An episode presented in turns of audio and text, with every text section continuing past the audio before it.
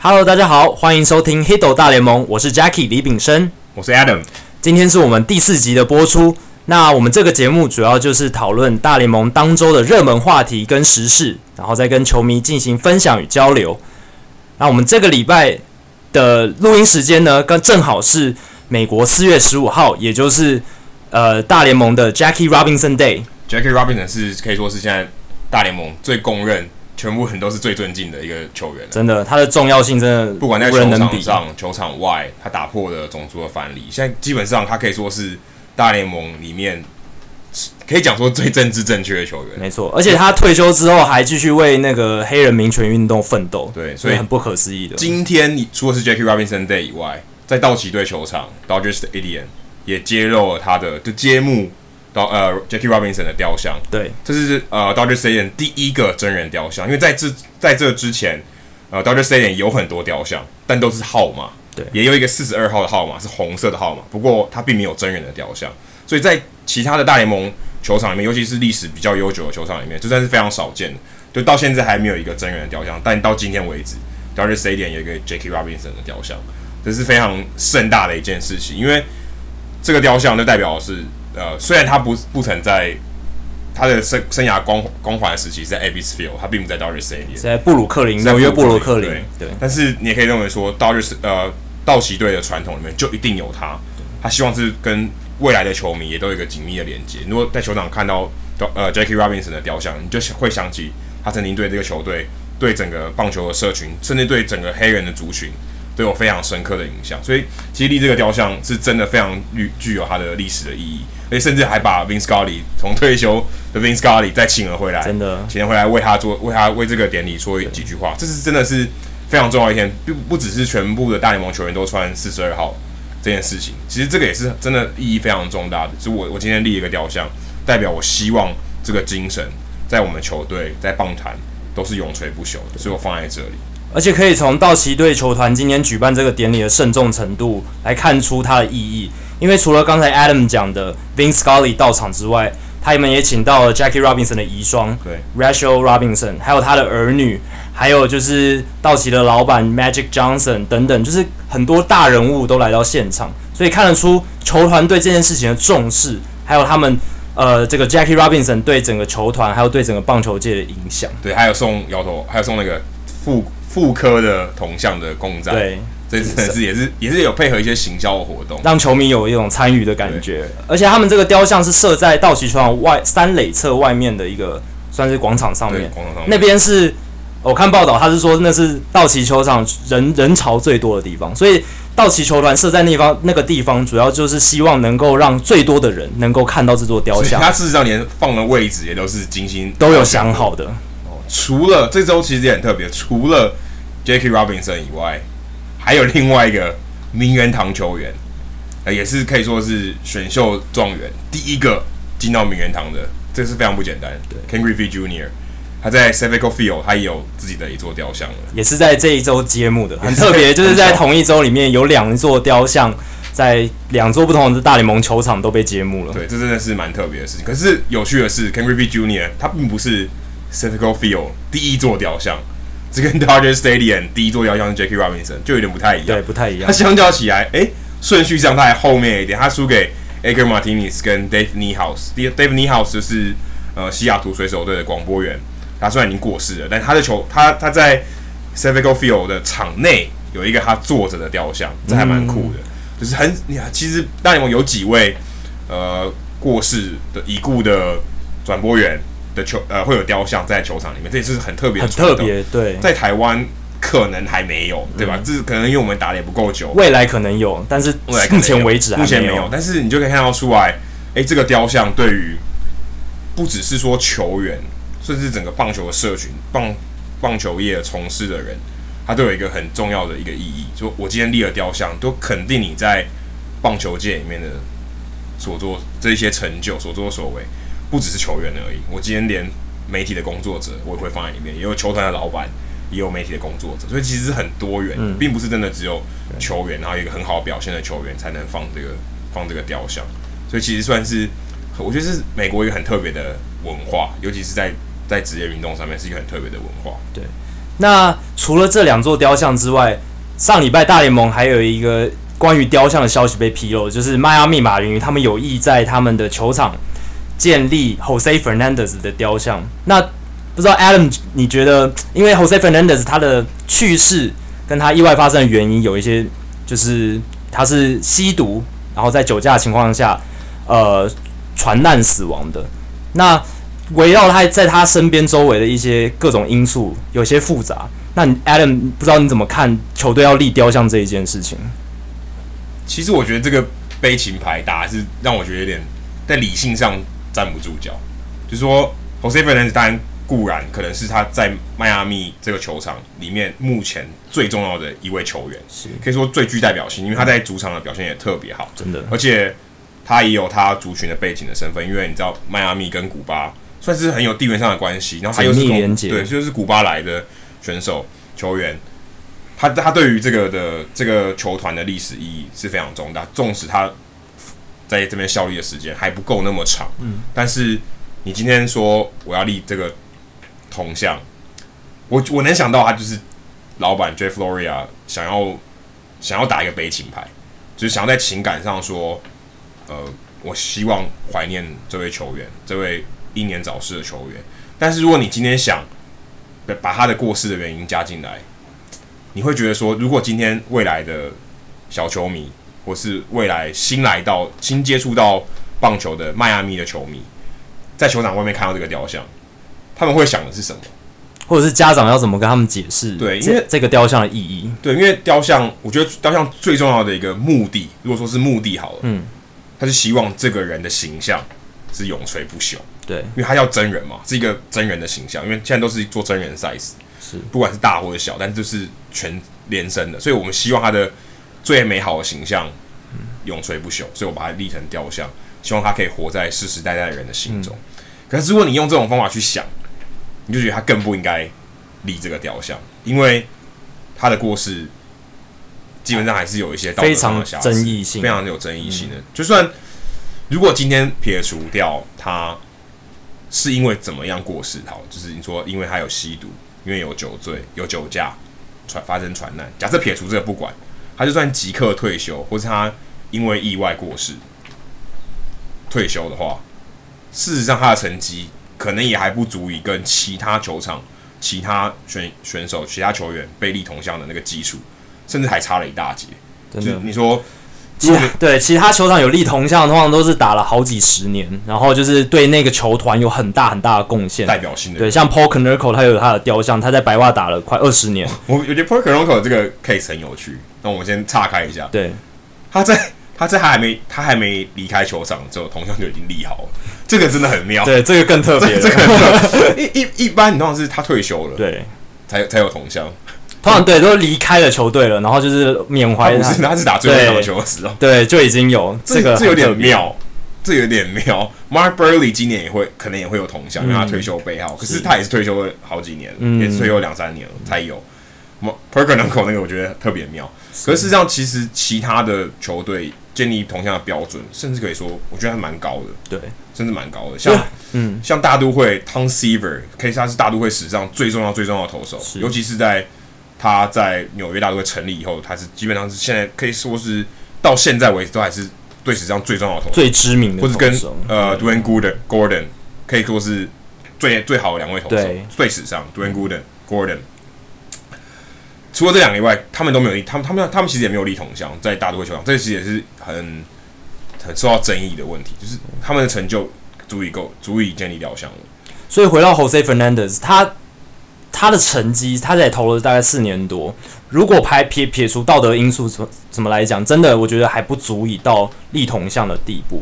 但是有一派的人认为，Jose Fernandez 他从古巴漂洋过海来迈阿密叛逃了好几次，然后好不容易成功。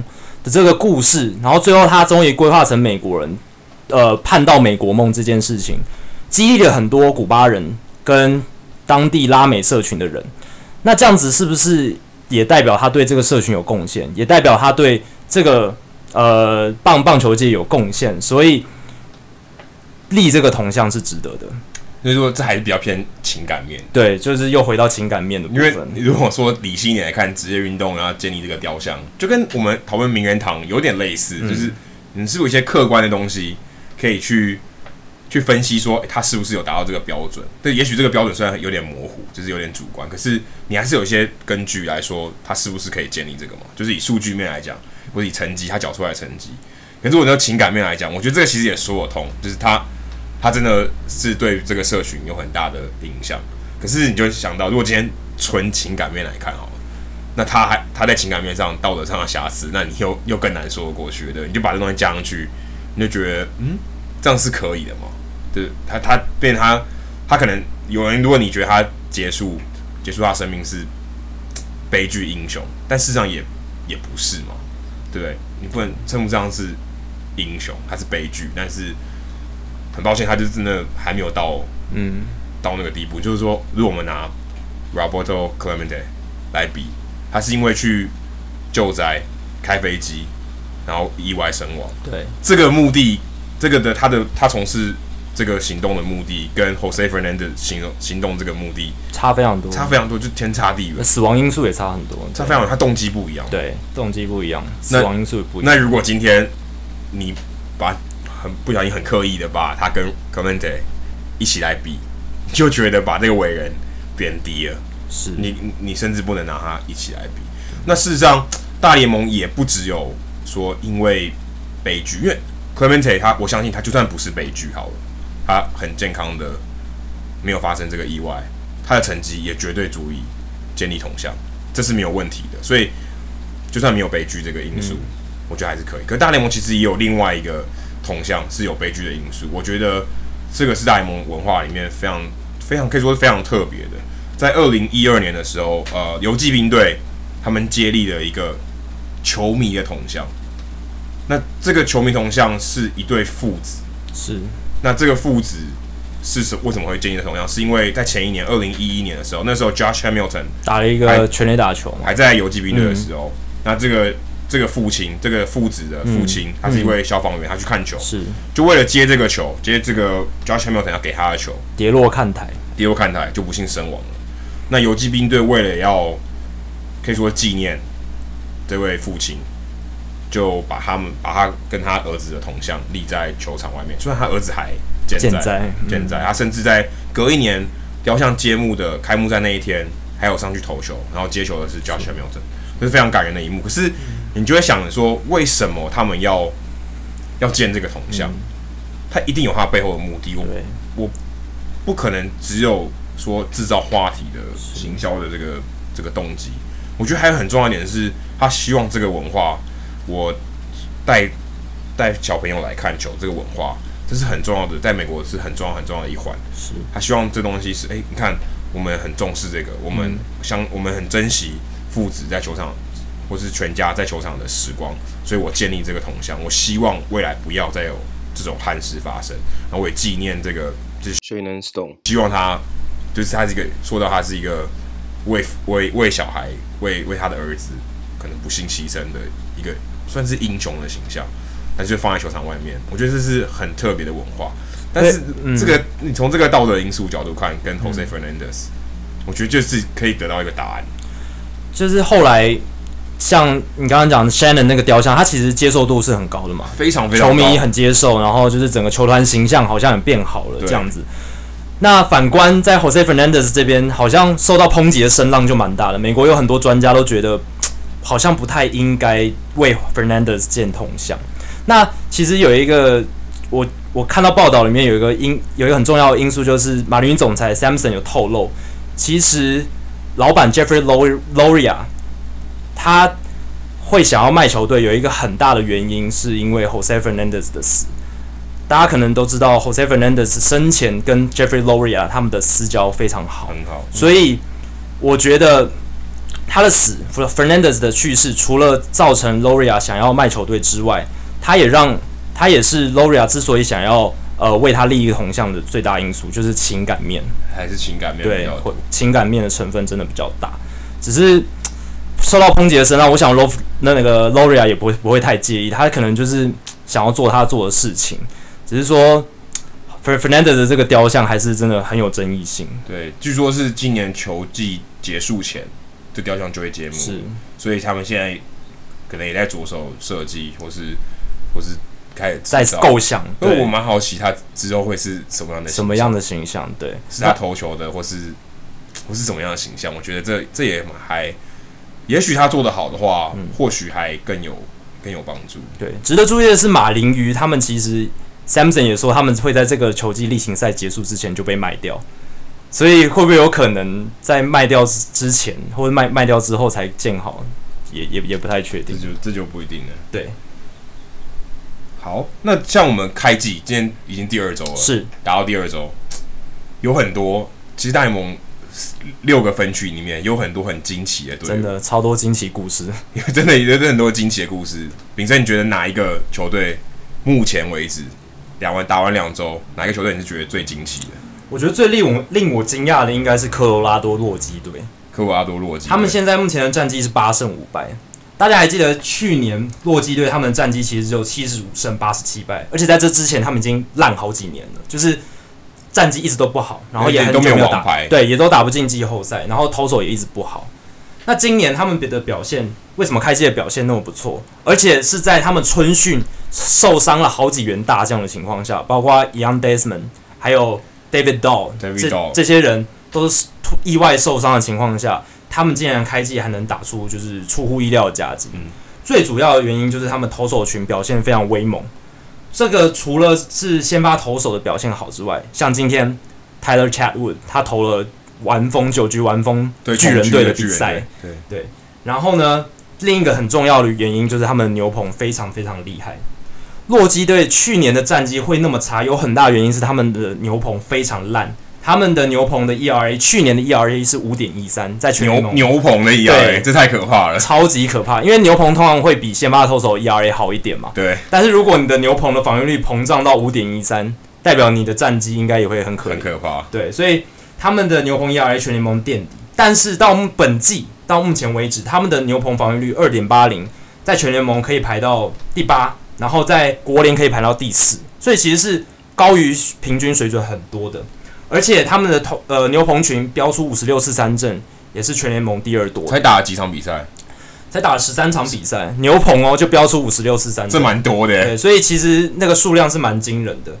所以这些牛棚的好表现，主要是来自于哪里？主要是来自于四名他们很重要的后援投手，包括他们终结者 Greg Holland，也就是皇家队前几年二零一四、二零一五年的时候的终结者。终结者。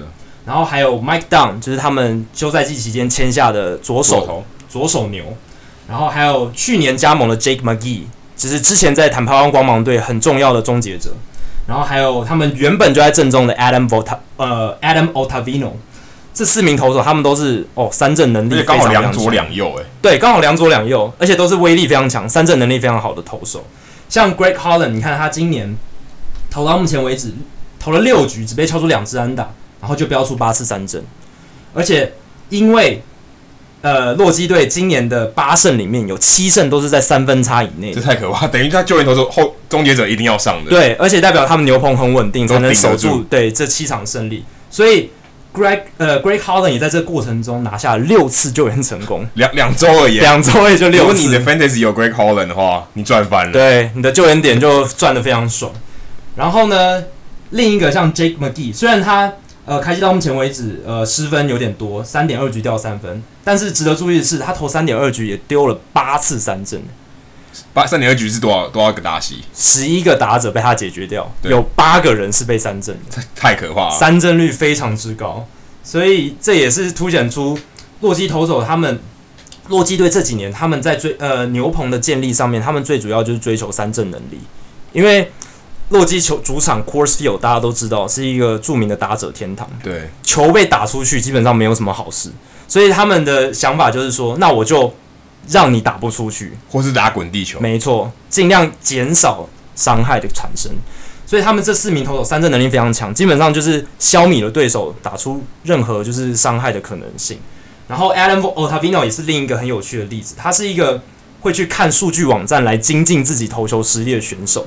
然后呢，他的三振能力也非常好，他有一颗非常厉害的滑球。对，而且他投球姿势其实很怪，对，非常诡异。他手拉的非常开，嗯，他头而且有点侧头，所以他是以右投来讲，他是非常刁钻的头发，牙齿力非常强。而且他他不是他比较主要不是靠速球的，他就是靠控球跟他的变化球。对，如果下次大家有看转呃有有有看到洛基队的转播的话，可以特别注意看一下 Ottavino 的投球，他的滑球非常可怕，他的滑滑球的那个变化的幅度是。我只能用一种赏心悦目的感觉，差不多是右手的 Andrew Miller，对，可以这样讲。他投球姿势其有其实有点像，对，他们出手的角度有点四分之三的感觉，甚至更侧一点，是，所以是很特别的头发。没错。那还有另一支球队也让我感到非常惊奇的是美联的双城队。双城队，哎，你想他可能预测十家预测里面十一家是预测他垫底，真的，因为去年他们的战绩是五十九胜一百零三败，是全联盟最差的。任谁，而且他们今年补强也几乎没有补，可以说几乎没有补强，对啊，没有什么特别的。他们休赛季根本没做什么事情，就等于是基本上原班的阵容，原原班人马直接上，期待 Buxton 爆发。对，结果在 Buxton 四十二个打击就被三振二十一次的情况下，他们还是打出好的战绩。主要是为什么？主要是他们的投手群也表现得很好。呃，王王牌投手 Ervin Santana 三场先发二十二局只掉一分。是太厉害了，所以会不会说他经典赛热身够了？有可能。所有经典赛目前看来的球员，只有他表现非常非常好，怎么讲？出乎意料的好，其他人就顶多幸运的就维持正常表现。很多的选手不是受伤，就是他好像鬼打墙一样，在开季完全打不出成绩。对，所以 Ervin Santana 算是很另类的，很另类。在经典赛的选手里面。那中华职棒不是有讨论到经典赛的问题吗？那经典有参赛的选手可能表现有点低潮，是像 Ervin Santana 反而表现的超好，嗯，所以他可以像他就是大联盟胜投王，是三胜零败，三胜零败，他他掉分掉几分？掉两分而已，三场只掉两分，在一分一分一分而已，一分而已，对，太夸张了。这在 双城队的情况下，这这这是太难了，对，所以他拿下三胜也是掉一分拿三胜也是很合理的事情，实至名归。七胜里面他拿三胜，对，就他一个人玩就好了。真的，一个人一个人将近拿一半的胜场。对对。另外我还想补充，今年还有另外一支我觉得更惊奇，是可以可以说是国联版的双城队，也是中区的红人队。红人队也没有什么补强，红人队基本上投手也没有补强，完全没有，因为他们在重建中嘛。就是在后职农场的部分对，对，所以基本上唯唯一的明或者唯二的明星，可能就是 Joey Votto 跟 Billy Hamilton。Billy Hamilton 靠一下靠他的一双飞毛腿，对。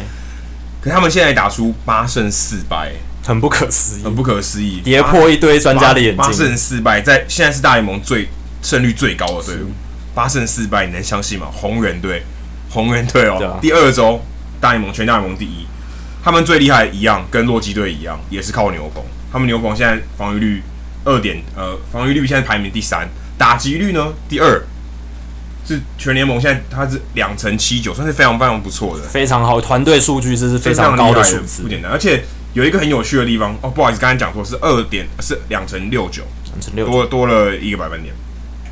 有趣还有一个很有趣的地方，他们怎么使用牛棚？他们在他们现在大量的使用，他们非常依赖他们的牛棚的投手。他们曾经在一场比赛四月十号的比赛。那场比赛对匹兹堡海盗队，在海盗队的主场。那场比赛是 Brandon Finnegan 是先发主投，他他第一局投的非常好，第二局也还可以，第三局他突然找不到准心，两连续被打两支安打，狂丢保送，教练看不下去了，Brian Price 看不下去了，第三局就把先发投手换掉，是，而且那个时候我提醒大家一下，那时候比数是五比一，红人队领先，在第三局。把投手换掉，嗯，这真的是非常非常奇怪的事情。传统上来讲，通常至少还会再让投手投一下，因为毕竟五比一领先嘛，而且比赛才到第三局，总教练应该不会那么快的把投手换下来，才掉一分而已。对对，但是 Price 当机立断，当机立断，把他最好的牛棚投手 Michael Lorenzen 调上来，Michael Lorenzen 上来以后，呃，打让他打一滚地球，在本垒前封杀，在两个三振。自此之后，海盗队没有再打出任何一支安打。接下来的 Cody Reed 还有 Wendy Peralta 上来，各投了三局跟一局。Michael Lorenzen 投了三局，三局三局一局，把这场比赛收掉。这三位牛棚投手，海盗队没有打出任何一支安打，等于完美的止血。等于这四个投手就把这场比赛升起来，有三个投手是牛棚，而且牛棚投手投了六点二、六点一、六点二局，啊，但六局应该是呃不对七局，因为从三呃三局上开始投，七局完全无十分无安打，这非常可怕。你说这种牛棚哪里找？对，等我投先发投手不行了，我还硬用牛棚硬撑，我就撑得下去。因为 Michael Lorenzen 在第三局就上，对，这是最大的关键，他是牛棚里面最好的投手。一般来讲。如果总教练要在三局换投手的话，通常是换长中继啦，就是而且他们在领先的状态下，或是算可能派 match up，可能是派一人组，对，我就是把你那个解决那个局局数，对，或者我只是想把它打，这好像比较合理。可是我今天派一个我正中第二好，不然就第一好的后援投手来上来解决，那时候是蛮累的危机，你觉得这个很妙，这个他的这个想法其实跟对有去年世界大赛 Terry Francona 的调度很像，他把 Andrew Miller 在。不是在第八局就派上了，他可能在第六局或第七局蛮累，或是有危机的时候，嗯、得点圈上有人的时候，直接就派上来了。上来，这其实是一个很，我觉得现在是现在棒球里面很很特别的一种思考的方式，就是我到底要什么什么时候使用我最好的投手，最好的后援投手。对，去年季后赛精英队的总教练 Buck Showalter 就是没有派出 Zach Britton，被骂的要死，就被轰，没错，轰的要死，就轰被轰。那你觉得？我觉得真的真的很妙，这是一个。我觉得可能未来大家在使用这个后援投手的调度就会更灵活，而不会说我真的布局投手就一定要摆在第八局或第七局，我可以让他更早上班，在我最需要我最好的投手来解决问题的时候就上班。所以这是未来可能大联盟在总教练在执行说我要怎么样使用我牛棚的时候，可能会有一个开始慢慢不一样的思维，因为现在现在可以说是强力的牛棚越来越多，没错，大家对于牛棚的投资越来越重要。很多嗯，可能在先发表现不是很好的投手调往牛棚变得超级强，像最近的 Archie Bradley 也超可怕的。对，而且他其实他在投手他在先发投手的时候，真的表现非常不好，不好。可是他一一转到牛棚，哇，他三振能力就出来了，球速狂飙。他因为他知道他短局数在狂飙，他的优势就拿出来。所以其实未来在牛棚的使用或是牛棚的转型，我觉得这些都蛮有趣的。可能可能先发投手的角色还越来越不吃重。OK，我投五局。或是我今天在四局的时候发现有危机，我就直接派一个最强的上来，把这个危机收拾掉。就算你领先，我也不管。对，我就直接让第四局一定要安然度过。我不管你有没有拿到胜投，我就是派我最最好或是次好的投手上来，把这一局把这一局收拾掉。我要保住我的胜利。是，无论如何，因为我认为我牛棚可以撑得住接下来的比赛，我不需要靠先发投手吃局数。但也我觉得蛮妙，就是可能先发投手的地位越来越差，牛棚越来越重要，这是很。很特别的一个趋势，对，只是还有另一个点，我想提出来的是，呃，有时候，呃，牛棚的角，牛棚角色可不可以这样子调来调去，还是有时候要看投手他本身的习性跟意愿。像 Aroldis Chapman，他其实他就不喜欢在非第九局的时候上来投，就很对，而且还不喜欢垒上有人的。对，然后我之前听过以前双城队投手，呃，双双城队终结者 Glenn Perkins 他的访谈，他就有说过，其实。有些投手他真的只适合，他心里就是想说，我只能在哪一局上，他就是设定自己在那个角色。对，如果今天走教练突然说，哎、欸，比如说某某某，你今天本来投第七局了，你要第五局就上，或者是第八局才上，他可能就会投不好。这就就很很吊诡的事情，就是每个投手的习性跟他的特质不一定都像 Andrew Miller 或者是像我们 Michael Lorenzen 的情况一样，所以对，这也是。牛棚使用调度的一个，就球员自己本身也需要调试，没错。就是总教练是不是有办法跟球员沟通？对，我是不是随时都可以派你上？是，或是你能不能顶得住？所以英文他们说 high leverage，就是我杠杆是比较高，就是我我如果解决这一个出局数，是远比我解决另外一个出局数更重要，价值比较有价值的，是不是要派在这种时候？那你怎么样界定 high leverage，或是？你怎么样使用这个球员在某一个时期？对，这也是考验总教练的智慧。当然，球员本身他的习性、他的特性有关，他心态也有关系。是。好，那我们再换另外一个话题。最近大联盟被 Forbes 富比士杂志也公布了大联盟三十支球团的估值。其实他每个职业联盟他都有做，没错。那大联盟大家可能认为说这个。这个走下坡，就是什么收视率不好，收视率不好啊，棒球快要消失了，大家打太慢啊，啊就是你看，现在大联盟很很希望加快比赛嘛，对，吸引不了年轻人啦，就其实就是怕吸引不了年轻人，然后观众流失。是，可是事实上并非如此。如果真的以金钱的角度，熟悉一点讲，金钱的角度来看，其实大联盟并不是在走下坡，还是而且是逆势上涨，不断的走上坡。这其实是非常赚钱的，是是非常赚钱的。那秉承，你你怎么看说？说大联盟到底赚钱是怎么赚的啊？对，这真的是很特别。就是大联盟到目前为止呢，他们今年根据富比士杂志的财报，呃，就是他们的那个报道，估值报道，平均的呃球团的价值来到了十五亿四千万美金，比去年成长了百分之二十，非常高，非常一年之内就成长百分之二十，而且这是平均哦，每一支球。而且你要想，大联盟球团是很成熟的哦，是。不是？刚起步，对，不是那种刚刚开始刚起步的，对，百分之二十很好。哎、嗯，大联盟球团少则十十几年，长则百年的，百年的都有，它还可以成长百分之二十，这是非常不简，这是非常不简单的事情。所以我觉得，除了是大家耳熟能详的电视合约签约金以外，这个签约金是非常高的嘛，因为这几年来说，就是。电视转播权利金一直在不断的增在涨增长，因为收视的人口越来越多。另一点就是大联盟他们有一个很先进的数位媒体公司，叫大联盟先进媒体 （MLB Advanced Media），他们叫 BAM B A M，因为是 Baseball Advanced Media，BAM 听起来一样爆炸的意思。然后呢，这家公司它厉害在哪里呢？因为它整合了就是大联盟的资源，就是它是以大联盟为主，呃，联盟为核心的。对。然后呢，他去做。大联盟的网站、大联盟的影音串流服务等等，做得非常成功。因为大家现在看到我们在使用的大联盟官网，它其实界面非常的 user friendly，就是大家都很好用，对使用者很友善。对，而且他们每一支球队都有都是有统一的这个网站界面。它其实它基本上统一同一套版啦，对，同一套模板，同一套模板，然后让这些球队去使用。但是它怎么样使用，该用哪些素材，其实都有都是规定好。而且如果呃，你长期有在观看官网的这个同呃习惯。朋友们的话，嗯、你会发现大联盟每一年开季官网都长得不一样，都有略略的修修正。每一年它都长得不一样，代表它每一年都有在进步，每一年它都想在我继续更新。对，像不管像他他做 app，你知道那个 at bat，对。然后如果你有去美国看过球，你可能知道 ballpark，ballpark 是一个我觉得非常，它也是个 app，它也是 app，然后它非常创新，你可以。因为一般的球迷，他可能会想说，我去球场看球而已。那大联盟能帮我什么啊？就没有什么啊。可是他可以，如果你今天用 App 的话，它可以做一些行销活动，我觉得蛮蛮酷。就是你在那边打卡，你希望告诉你的朋友们、年轻朋友，就是可能我们的年轻这一辈，告诉哎，我在球场看球，分享出去，对，然后可以给你一些给你一些折扣，或者给你一些赠品。嗯其实像这种做法，其实都算是蛮不错的，在台湾可能还不太容易看到。对，这种行销手法，它结合一些科技。它在设计这个 app 的时候，它其实就已经相我相信一定跟球团已经讲好了，说你可以透过这些 app 去做一些促销，或是做一些呃不一样的行销的活动。你只要打卡，我就有什么，或是可以让你参与球场的活动这种之类的。所以，它其实在在这个科技的投入上，是真的可以相较于其他的北美其他三个联盟来讲，他真的是做的非常好。所以 MLB Advanced Media 他们。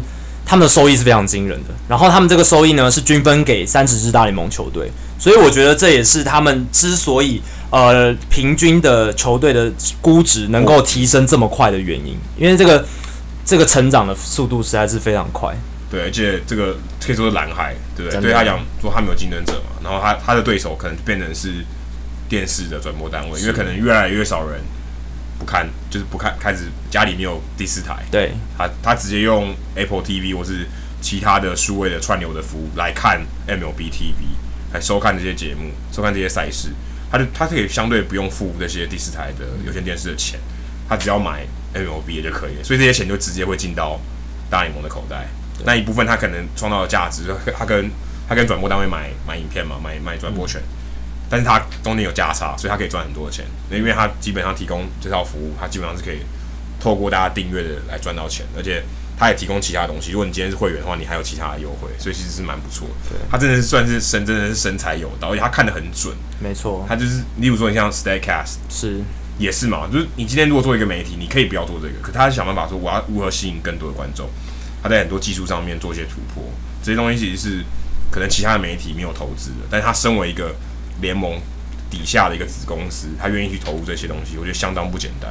而且他们除了就是不断做科技的突破之外，他也一直在想说，我如何把这些新的科技让一般大众能够消化。对，这也是非常。所以才有我们第一周介绍 Catch Probability，他要怎么想说，哎，我把它设计成哦五星手背、四星手背、三星手背，让大家知道哦一一般的人他可能不懂数学什么的，他一听就懂说哦原来这个就是哪个比较好。那我觉得这有点像以前，也不是以前啊，就是 ESPN 一直在做 Sports Science。没错，但是它是媒体，对，它不是联盟，对，所以。Sports Science，我相信可以吸引到很多可能对这些运动一些科学的东西想要了解的人，然后他用一些非常浅显易懂方配合动画方式去做这些事情。那呃，Statcast 也有在做这些东西，让你这些东西更容易透过呃他们的图片、图表去让你去了解。我觉得这真的是他们很别有用心，因为他们站在一个联盟的角度，他其实他其实可以不需要，大可不必做这些麻烦事，他大可不必，他大可不必创造一个媒体去做这些事情，所以。也也也是因为他的投入，更多人看，然后更现实的是，他真的就因此赚到更多的钱，大把的钞票。对，但但未来说这未来会发展成怎么样，我们也不晓得。也许他会可能他，我相信他会慢慢带给其他的联盟的影响，甚至把其他联盟的媒体的业务也包进来。嗯，我相信这这是有可能会发生的事情。可能 NHL 或是 NBA 慢慢的业务也会被他包进来，就是在这些媒体的服务，它是有些东西是可以共用的。慢慢我就可以帮他们创造收益，他等于就付一一部分的。技术上的费用，我觉得它可以创造更多的收益？这其实是未来可以预见的事情。那这些球队，我来举举个例好了，就是球队的估值增长有多惊人。像二零零九年，Tom Ricketts 家族他们在买下芝加哥小熊队的时候，那个时候小熊子的市值是八亿四千五百万美金，也是很可怕，也是很可怕，是很多了啦。但是，而而且他们那时候买的时候，大家都唱衰嘛。那时候金融海啸，然后经济不好，然后大家都觉得。哦，你花那么多钱去买一支棒球队，你疯了吗？而且还是一个被诅咒的棒球队。对，就是拿不到冠军，然后大家都觉得 Ricketts 脑袋烧坏。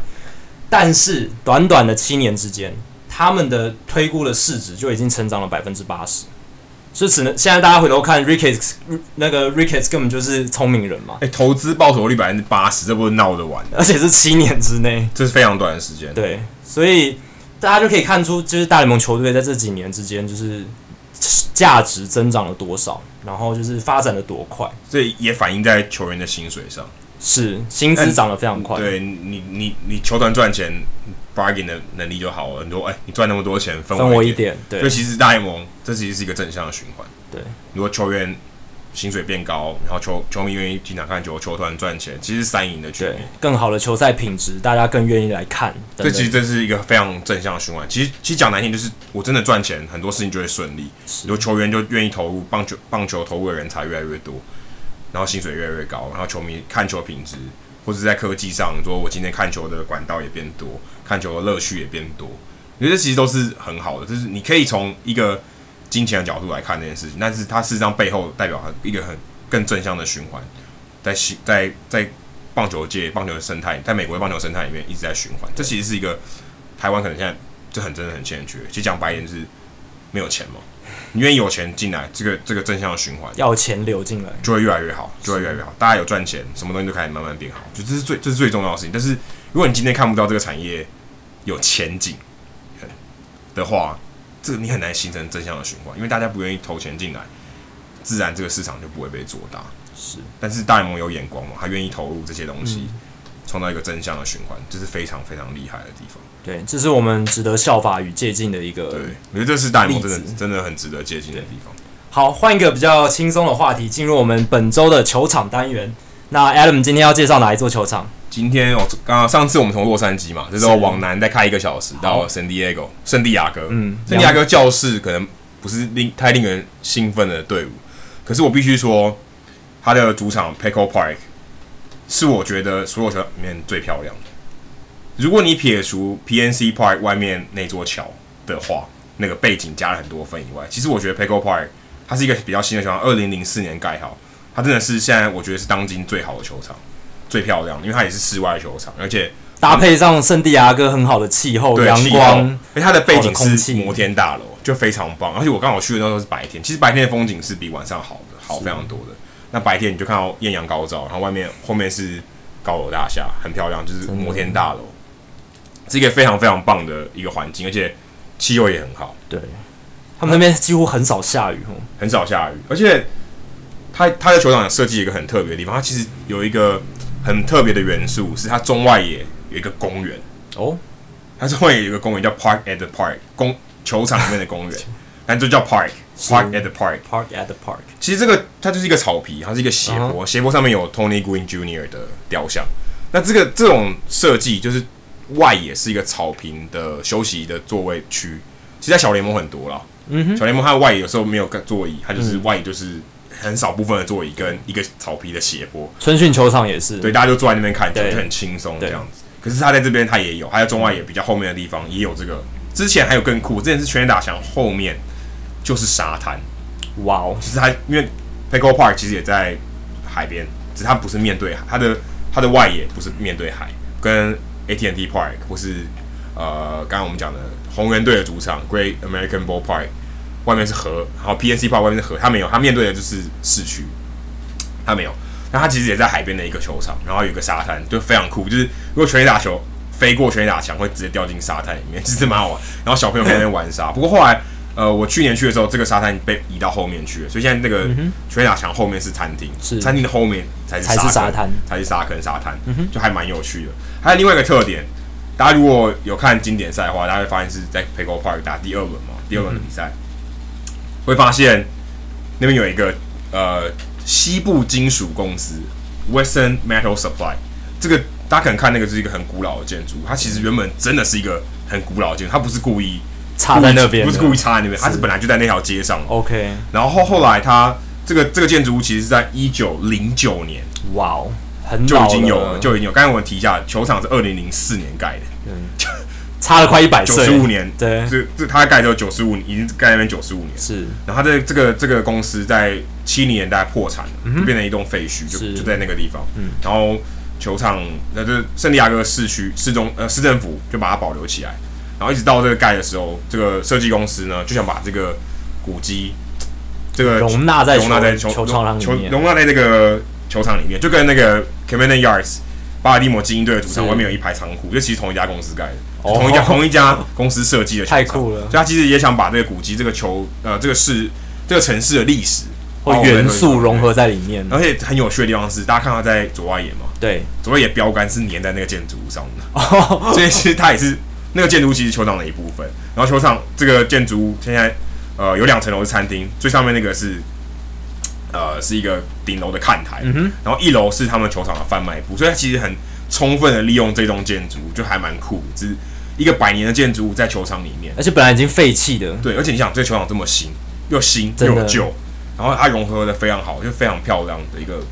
结合，而且等于是废物利用啊，这样子非常好，就不会有一个废弃的建筑，浪费，而且有一种历史感。对，就是哎、欸，我知道说圣地亚哥以前有一个历史，以前曾经是一个很重要的出口的地方，然后我有一个金属公司在这。另外还有一个很棒的特点，这个可能大家在我去之前我完全不知道的，嗯、哼在那边有一个球场的乐手，乐手是弹 keyboard 啊。现在其实越来越少，大家知道现在球场很多会有放那种出场音乐，电子的比较多，就是它是播。播 CD，播播音乐，对，播音效。但以前在现在还不发达的时候，是有一个乐手乐师在那边弹的，现场。这是以前可能五六零年代的球场必备的一些气氛。以前的 Take Me Out to the Ball Game 是用钢琴弹的，现在可能是放卡拉的，对，是不一样的。但是那边你可以看到一个乐手，他就坐在户外，他叫 Bobby Cressy，他是一个大概三十几岁的乐手，是。如果你在白天的比赛或是周末的比赛，你在三楼的看台，他是坐在户外的，他在户外表演，所以你看得到他在工作。一般的乐手，大联盟现在还大概有不到十个乐手还在球场里面工作，是，但是他是唯一一个在户外的。响尾蛇队也有，可是响尾蛇队也是在室内，因为他是有屋顶，所以他是有唯一在纯室外的一个乐手。如果你够幸运的话，你可以在假设你要去，你可以在之前跟他点歌。是可以是可以点歌的，互动性也太高了。他是可以他是可以点歌的，他是可以在特殊的情况下点歌的，还蛮酷。就可以他因为他是一个三十几岁的人嘛，跟我们同辈的，他也用 Twitter，所以你可以用 Twitter 跟他点歌，或是你当下在那边跟他点歌，这蛮酷。就是你很少看到这种东西，而且他在那边看，不仅他就坐在那边看球嘛，他坐在三楼的地方看球，是最高看台的地方看球。他在三一一跟三一三区的中间，是，所以他其实，在呃右外野的方向看球，所以他边看球边弹奏，然后可能还要跟球迷互动，就是一个还蛮酷的工作，就是很很棒，就是他边要边弹琴，然后边看球，然后边跟球迷互动，所以他要很专心，然后又要跟球迷互动，就蛮有趣的。所以如果你今天去球场的话，你可以可以注意一下，就挑白天，然后白天的比赛，然后是周末的比赛，周末午间的比赛，他都会出现，他就在那负责他的工作。那真的是，嗯。就是教师队球团希望可以保留一个复古的特色，就是在这个这么新的球场里面，我还是有一些复古的特色。如果我怀念以前的棒球的文化，我需要一个乐手在那边演奏，就很酷。因为以前的以前的上一代的棒球的时代就是这样过来的，他就是听那些所风琴演奏的情况，去炒热这个气氛，所以其实是蛮好玩。现在可能都是放一些音效啊什么的，那他就想要怀旧的风格，然后还，但他也会结合一些。现代的东西，因为他平常自己也是乐手，有在混乐团，他只有打工的时候，他兼职来做这个，我觉得其实蛮有趣。大家可以，大家如果要去 Petco Park 的时候，可以注意一下这个。是，好，那接下来是我们的数据单元。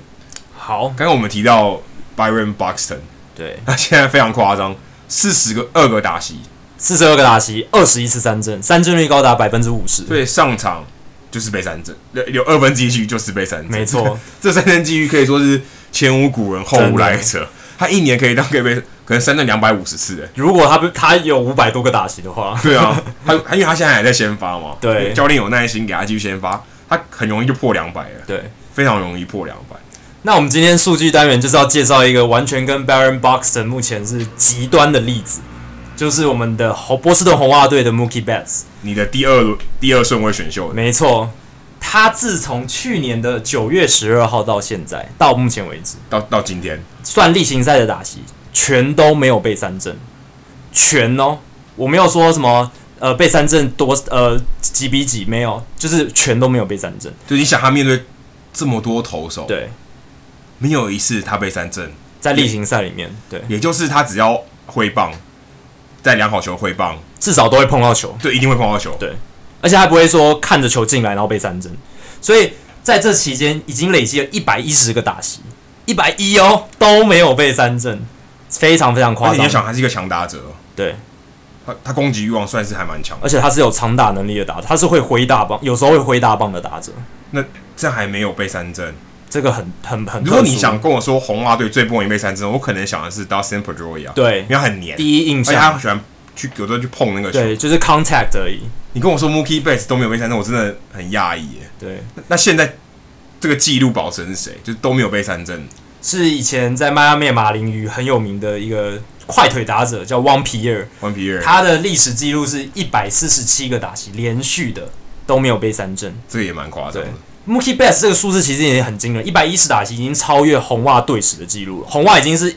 百年的球队了，他们历史纪录保持人是 Wade Boggs，就是名人堂球员，是名人堂等级，对，三千安的名人堂球员。所以 Mookie Betts 的一百一十打连续一百一十打席没被三振的记录已经超越他了。他现在目标就是前进往一往一百一十个打席，换句话说，几乎是五分之一个球季，哎，对啊，你如果仔细想，真的就是五分之一个球季，我都没有被三振，对，而且你除以如果一场比赛平均四个打席好了，这样子已经有将近三十场比赛。都没有，将近一个月都没有被三振。对，三振是什么他不知道。尤其是在当今棒球界，大家觉得三振没什么的这个氛围底下，投手越来越难能可贵。对啊，速球速越来越快，大家的挥空率越来越高，变化球越来越犀利。